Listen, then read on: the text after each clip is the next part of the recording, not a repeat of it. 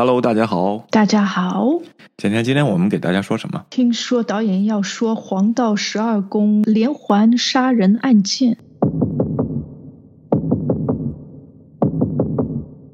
为什么你要在圣诞节来临期间说谋杀案件？对，因为这个连环谋杀案呢非常有名。再有呢，前几天刚刚的，他四份密码中的第二份被计算机技术破解啊，因为到现在为止。没有侦破这个案件已经五十八年了。案件呢，连环谋杀案嘛，就是有连环的作案的行为，对吧，倩倩？我猜是。所以说呢，他自己称了杀了三十七个人，但实际确认的案件呢，他七个人，其中有五个人呃死亡，两个人幸存。凶手呢特别的自负啊，他给警方跟这个有报纸呢写信，调侃警方，一直在戏弄这些警方，嘲笑他们，起了这么大的案件。另外，他有的信件呢是用密码写的，这个就。就引引起了所有的喜欢解密的这些人的一个兴趣啊！一封信呢，还说如果猜出这封信来呢，就看知道他是谁了啊！但是到现在也没有找到这个答案，是不是他去世了，还是怎么着，就不知道了。然后，但是呢，有些好像不是他写的，就好多模仿者啊，也 也给报社写信，时不时的就来蹭一下热度啊！我发现什么年代的人都喜欢蹭热度，姐姐。我想问一下，他写信是写给固定的某一个人吗？哎，不是，有的是给这个报社，有的呢是给他那个探案的那个探员，好像也和找到了一个生命中的这种能说话的伴侣一样。一年一次是吗？打电话是一年一次，写信他就想起来就写。那行，咱们先看一下这个凶案的过程吧。他杀人手法就是拿枪打。第一次杀人是在一九六八年十二月二十号，在加利福尼亚州贝尼西亚市杀害了大卫·法二代和贝蒂·詹森这对情侣啊。两个人在车里啊，准备刚开始，一辆车停到他们后面。准备刚开始干嘛？刚开始就是弄他们的事儿，这个事情。看 月亮是吧？对，看月亮啊，挺冷。圣诞节的这个前夕啊，十一点没有人的地方，个小情侣嘛，你说能干嘛？副空调。哎。对，副空调是什么意思？就是取暖的意思。咱们能不能 别用专业术语，听不懂。然后呢，有辆车就停到他们后面了，然后拿灯光照着他们，就让他俩下车。这位女士 Jensen 先下了车，法尔代下了一半的时候，凶手就开枪打了他的头。然后 Jensen 试图逃走的时候，然后跑了二十八尺，就被他背后连打五枪。这个凶手就开车逃走了。然后他尸体呢是附近的一个邻居发现的。第一次谋杀案，这两个人都死亡了。所所以这个故事要告诉大家，就是大冷天的时候不要开车到没有人的地方去约会。哎，第二次也是这样，不过是个热天啊，一九六九年 七月四号，所以说跟天气没关系啊。戴勒尼·费瑞恩跟迈克尔·马高。前往了这个瓦莱霍蓝岩泉的一个高尔夫球场，也是啊一个没人的地方，两个人约会。这次凶杀案离上一次谋杀地点仅仅离了四公里，也是有辆车停到他们后面，但是一会儿就开走了。过了十分钟，这个这辆车又回来了，上下车到副驾驶车门，拿着手电筒，强光把他们暂时就失明，就开始往里开枪，共打了二十三枪。为什么他们知道当时用强光呢？具体的这些细节是谁知道的？因为这个马高被打了十几枪。但是呢，没有死。他后来描述说有强光照他们，推断第一个谋杀案。第三起杀人案呢，一九六九年，就是隔了两个多月以后，哈特纳尔和西西利亚·希尔巴也是一个情侣啊，在野餐，这是个白天，然后出来一个戴了头套、脖子上戴十字架的项链，拿出一个口径是零点四五的手枪，告诉他们他是逃脱的逃犯，需要他们身上的钱，让这位女士呢去绑那位男士。然后绑完了以后，他检查了一下，然后立马拿。刀捅这两个人，但是为什么大家能辨认这个第三个杀人案和前两个是同一个人呢？我觉得好像情节不一样，原来是用枪，现在是用刀，哎，对。但是呢，他捅完人以后呢，他在这两个人的车上啊，拿黑色的这个马笔留了他第一次杀人、第二次杀人的时候那个的信息，还画了一个他著名的这个十二宫的这个标志。第三次杀人案呢，这个男的是幸存者，因为这个打电话呢是他这个十二。宫这个人自己当地街区几个街区的一个电话亭里打的电话，他们后来通过真追踪呢，找到了这个电话亭的位置，还发现了一个湿润的手印，这个以后也是一个证据。为什么确认好多人不是他呢？也是靠这个证据啊，但是没有找到任何的嫌疑人。我现在觉得这样子听下来，三个谋杀案，这个人肯定是个失恋者，对女的。下手狠是吧？啊，对情侣下手就看不看不上人家两个就是卿卿我我的那种状态，你不觉得吗？但是第四个就是单人了啊，啊 所以说这个谋杀案呢 有一定的踪迹可循，但是同时呢也不是很单一作案手法。过了一个月以后啊，在旧金山的一辆出租车，然后这辆出租车呢停在石匠大街盖瑞路的交叉路口。上了车以后呢，他说要去华盛顿枫树街，驶出一个街街区以后，他就用九毫米的手枪对准这个司机的头部开了枪，把他的钱包呢和钥匙都拿走了，并且撕下了他的衣服的一部分带走了。这次可能是离现场抓住这个人最近的一次，因为有三个少年听见了这起枪案啊，然后就赶紧报了警。他们在街上目睹了这这个人匆匆离去，但是呢，警察的总台呢告诉这两个接警说是要找一个黑人，但是他们看见路上有一个白人，他们就没有停下车，就赶往了凶案现场。但后来根据那三个目击者，然后还画了像，证明这是个白人男性，在三十五岁到四十五岁之间。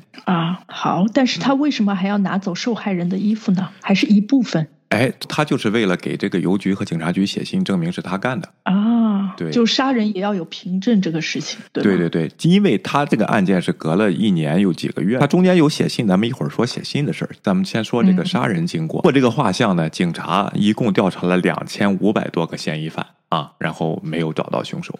说明这个画像画的不好哈、有长得像的，一会儿咱们说咱们的推论谁是凶手，我们也能推论，没问题啊，说不定我们就把这个案子破了啊。哪来的信心？嗯，就你不信你就等着啊。然后这个 是不是做完了节目之后，你现在也能飞了？咱们能不能不谈政治，行不行？然后呢，撕下了这块衣服呢，过了仅仅三天啊，他就给警察局寄去了这，还写了一封信，威胁用机枪扫射校巴的前轮，然后小孩跑出来，他就把他们打死。给电台打了电话，找人见面，但是呢，嗯，从来没露面。所以就是恐吓。我分析这个人特别喜欢想出名，通过这个报纸跟这个收音机嗯热线的方式啊，然后想出名，应该是个挺孤单的这么一个人。这七个受害者的四宗案件是确定是他干的，他给警察后来写的信说他已经杀了三十七个人。别的案件呢，包括九六九年之前，包括最早最终到六六年，都怀疑是他干的，但是不能确定。现这七名受害者是现在确定的。十二宫杀手呢，先后给这个报纸和警局呢寄了四次带密码的信件，明码的信就很多了。专家们或者是这个破案组的人都用这个 Zodiac 的首字母 Z 打头，然后按照密码的字数来命名。那第一个密码信呢，就叫 Z 四零八，因为有四百零八个字符。九六九年八月一号，第一次杀人的。差不多八个月之后，然后第二次杀人的一个月之后啊，他分别寄给了《瓦列霍时报》、《旧金山纪事报》和《旧金山审查者报》这三封信内容一致，但密码占三分之一啊。然后十二宫要求他们把这封信和密码都印在报纸的头版，然后威胁说，否则他会每一个周末的夜晚会杀死一个人，直到杀够十二个人为止。那《纪事报》呢，就在隔天的第四页发布了这封信，没有在头版啊，然后还发布了那份三分之一的密码的这个内容，同时呢，也玩了一招钓鱼啊，然后说了一句话，说瓦列霍警察局就是负责这个案子的警长叫 Jack 施提尔茨说。我们不能确认这封信就是就是凶手写的，这里给他留了一个勾，倩倩。然后呢，请发信发信人就是凶手再写一封信来证明他是他自己。威胁杀人这个诺言并没有实施，所有的三部分这个密码呢，事后这些报纸都登了。然后在八月七号，也就是六天之后，旧金山审查者报就收到了这个十二宫的回信啊，呃，他把自己叫做 Zodiac，提供了很多细节证明他是包括事件的地点。包括有一些没公开的内容，而且他在说，如果你能解开这个 Z 四零八的密码，你就会知道我是谁。那等于就是，其实警方已经通过这份回信，已经可以确认他就是那个谋杀犯，对吧？对对，因为好多细节他公布的，现在也没有公布给我们啊，但是警察就知道。然后呢，这个密码呢，在八月八号就被破解了，这么快？对啊。但是破解了之后，里面有没有说明他的名字呢？没有，他就一直用这招来吊大家的胃口啊！这四封密码信基本上都有，你破解了以后，你就知道我是谁了啊！这谁破解呢？是当地的一个夫妇叫 Donald 啊，跟 Betty。这个密码很简单，它是一个位密码，用不同的符号来代替英文字母中的二十六个字符。说出来他这段非常著名的话啊：我爱杀人，他们都将成为我奴隶。我喜欢杀人，因为这非常有趣，在森林里猎杀野生动物和的游戏有趣多了。因为人类是所有动物中最危险的，杀戮赋予我的巨大的快感，这比在一个姑娘身上发泄欲望更痛快、更彻底。而最重要的是，当我死后，我将在天堂重生，而那些我杀掉的人将会成为我的奴隶。我不会。给你们我的名字，否则你们将妨碍或阻止我收集身后的奴隶。但是最后呢，有差不多二十个字符没有破解，是一段乱码啊啊！E B E O R E T E M E T H H P I T I，应该是没有这个名字。可能是因为它就是拼写不好，也有可能。一位密码呢，也叫凯撒密码。这个十二宫通过这个 Z 四零八这个呢，它不单是一位，而且用别的符号来代替二十六个字母。啊，嗯所以但是呢，这两位老师就把它给解决了。好啊，再看第二封密码信呢，Z 三四零，一九六九年十一月八号，十二宫杀手再次送来一封密码信，多年来未未被破解，今年十二月份啊被破解了，姐姐高兴吗？里面有没有说他是谁？没有。那有什么好开心的？但是就是破解了以后呢，也特别的高兴啊。然后说的什么呢？我希望你能从尝，你们能从尝试抓捕我的活动中获得更多乐趣。或许可以在电视节目中看到我。说实话，因为你们不够努力，所以我不能亲自出现在镜头前，让我略感失望。我才不怕毒气室呢。毕竟我已经收割了那么多灵魂，他们都是我在天堂里的奴仆，所以别人害怕死亡，但我不怕，因为我知道，当我在天堂里的时候，会过得更加惬意。我能问一下，他为什么第一第一分那么好破解，第二分就比较难呢？是因为他重新学了另外一种就是写密码的方式吗？对啊，从六九年开始到二零二零年啊，一直有人在尝试破解，难度就在他是读的时候必须得对角线。先读，一有一个规则，然后读到第二行的对角线，除了用符号代替字母，又加了一个位置的转移。啊，就挑战人类智商没有计算机的时候就智商底线了。那这次是怎么破解的呢？就用这种地毯式的破解方式，运行了六十五万种算法，直到他看到有一段字符呢，写着 TV show，这个人就脑子一亮，就停在这里，他就通过这个开始，然后一行行的再去找用这个算法，最后破解了这个密码。但是很遗憾啊，这个密码 跟破案也没有关系。对，好像也没有说什么具体的内容，但这可能能说明。这个人行业跟这种密码相接触，是不是？比如说做 IT 啊？那时候还没有计算机啊，然后哎，这倒是。IT 后边也有一地图密码啊，然后大家可以看到他的智商是非常高的。标注图记的时候，他给你标的很清楚。一九六九年十一月九号啊，十二宫杀人杀手寄来了一封长达七页的信，信中说呢，在他杀害了这个人三分钟以后，就有机会把他停下来。也就是说，当年他在街上看到的那个白人就是他，承认自。己了，是对对对对对。一九六九年十二月份，第一名受害者被谋杀，正好一年后，十二宫杀手给警长贝利寄了一封信，其中包括另一个受害者的陈山，我说希望贝利帮助他，他要警长帮助他。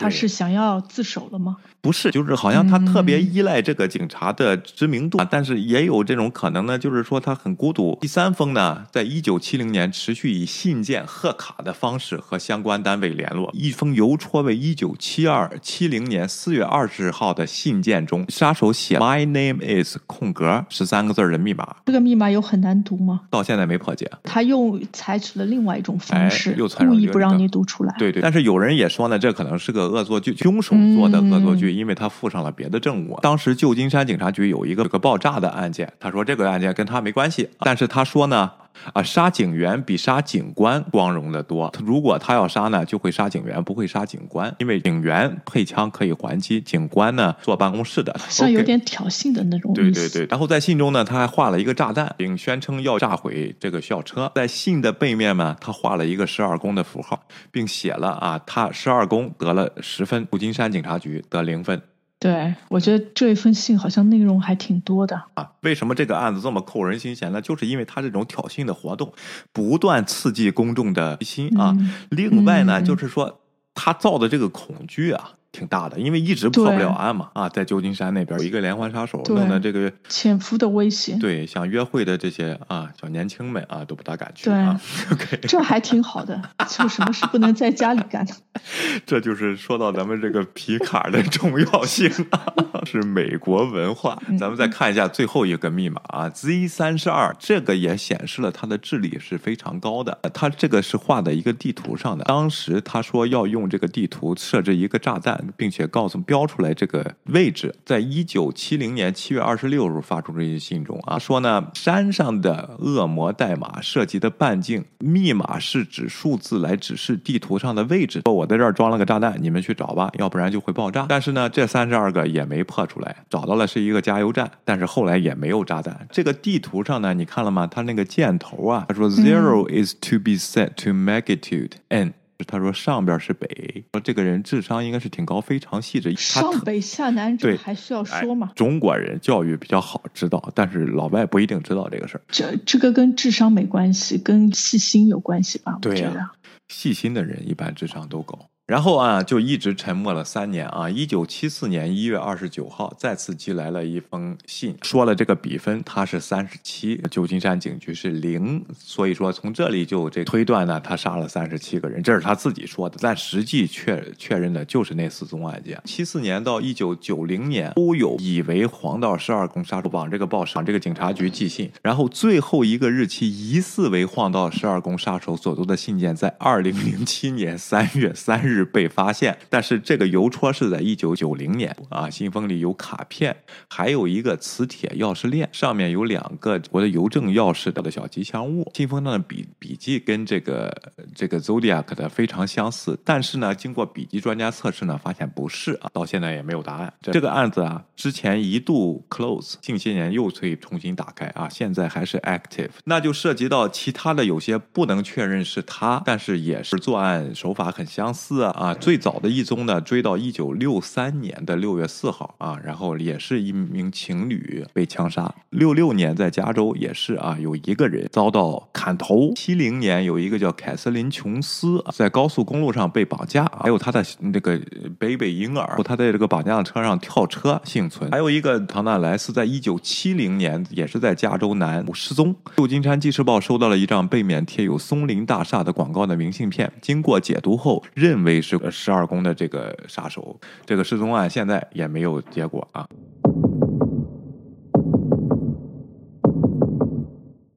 最主要的一名嫌疑犯呢，叫亚瑟里艾伦。艾伦呢是最主要的嫌疑犯之一啊，在调查的初期就受到了警方的注意啊。二十年间。他的家被搜查了几次啊？有几位警把他说成是最有可能的联系人，因为在一九七一年一次调查的时候，他有个朋友啊，艾伦有个朋友叫唐纳德切尼啊，又有一个叫唐纳德的啊，加利福尼亚曼哈顿海滩向警方报告说，艾伦就是他的朋友，艾伦曾经告诉过他。他将要什么方式来杀人？就包括手枪和固定这个手电筒，你记得吗？第二期杀人呢，他拿手电筒照那个人的眼睛啊。从而推断第一期也是这么做的啊。他给他描述非常吻合，然后从而这个艾伦就受到了调查。然后调查呢，然后他说六九年九月二十七号那天你在哪儿？他说在潜水，在那个湖啊，也是在那个发生案案发的那个湖的附近啊。然后呢？巧了。对对对对对，而且呢，对他说的这个手法跟这个实际上杀人手法非常非常相似啊。那艾伦是干嘛的呢？一九五八年他是被海军勒令离职，具体原因不明。六八年的时候，他之后就加入了一个学校，然后因为跟学生有不良性行为，抚摸人家学生啊，然后被解雇。认识他的人通常对他很敬重，但有人也说他偏爱幼儿，喜欢对女人生气，而且从来没有女朋友或者妻子。你看那里边受害者那情侣的，女的都比男的这个受刑要惨，最后生还的那两个也都是男性，啊，对女的就仇恨特别大，这么一个感觉。对啊，所以我就觉得他好适合。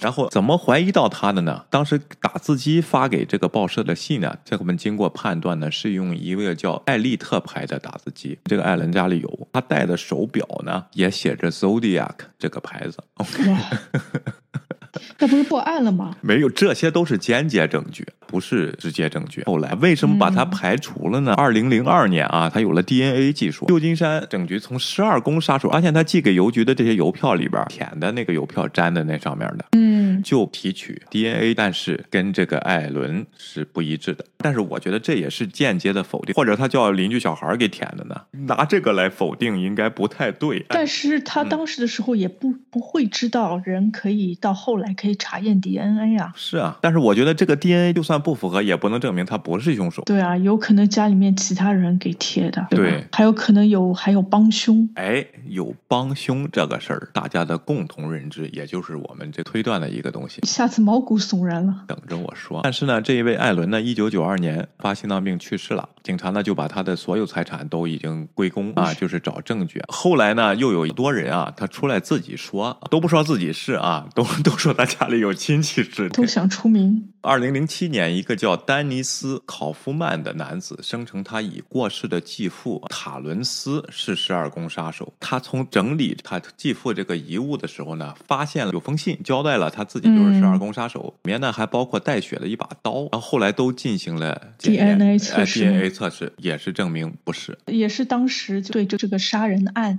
比较着迷的那些人。对对对，那个写书的这个记者就是一辈子就是跟踪这个案件。电影《嗯 Zodiac 十二宫杀手》就是那个位演的。你还有一位，二零零九年一位前律师说，一九七零年代有一个船员走进他的办公室啊，承认了他是十二宫，看着很理智啊，但是他不能说名字，他简短的让他描述了一下罪行，说的很有说服力，就是至少把他是给说服了啊。然后三十年后呢，他就公布了这个东西，后他说这个人不是第一嫌疑犯 Arthur 李艾伦，说这个事儿奇怪吧？说明是为什么早不说啊？对对对如果觉得是嫌疑人的话，就应该马上报案啊，对吗？呃，然后又写了书啊。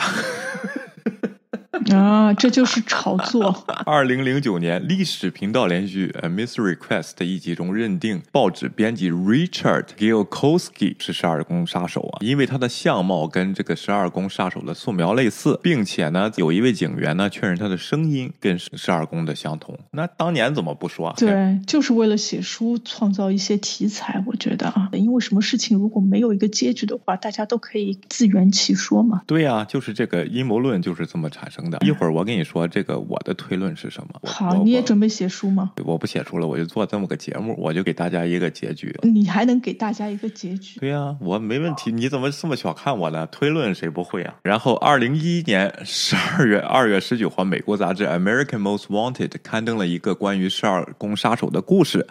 他说，二零一零年呢，一张照片出现了啊，已知受害者。这个呃达林·费林和一一个不知名的人的照片，此人类似于这个目击者描述的十二宫杀手啊。然后警方认为这就是六六年或六七年在旧金山拍摄的。还还有一个人自己承认的啊，就是一位叫路易·约瑟夫·迈尔斯的人，在自己知道得了肝硬化不久将去世后，向他的朋友承认了他是十二宫杀手。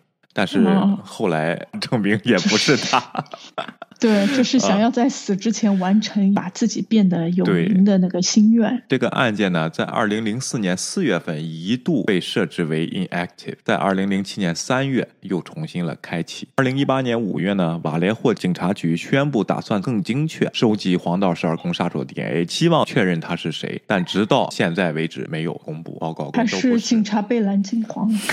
很有可能，但是谁去蓝金黄这些人呢啊？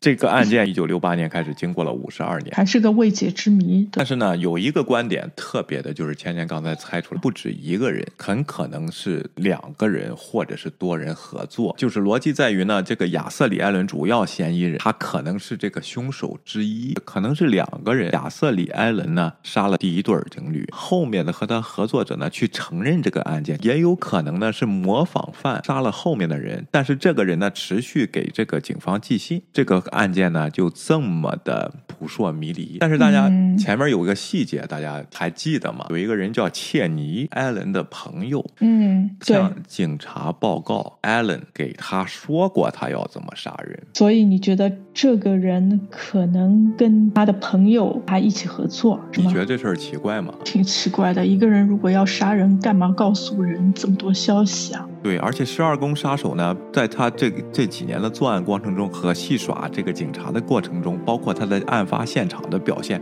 证明他并不是一个很慌张，就是心里藏不住事儿。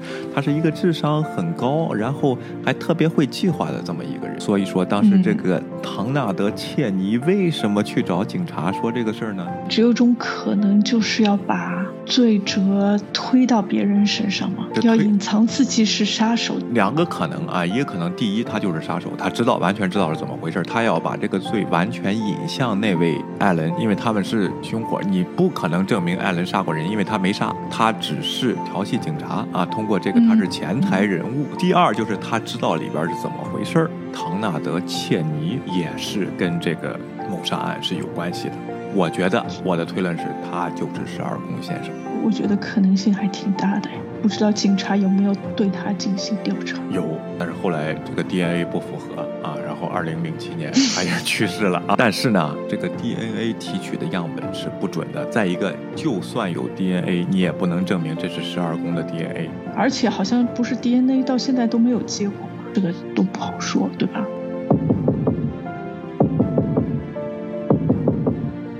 对的啊。那今天我们就说到这里吧。我们给的结论就是，这个唐纳德·切尼就是这位十二宫。如果大家感兴趣呢，我们可以继续讨论这个问题。那祝大家圣诞快乐！谢谢大家。我就觉得你每次祝人家圣诞快乐，就要给人家一些就是不一样的惊喜。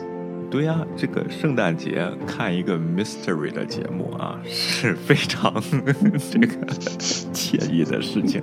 对，好，就到这里啊，谢谢大家，嗯，拜拜，谢谢。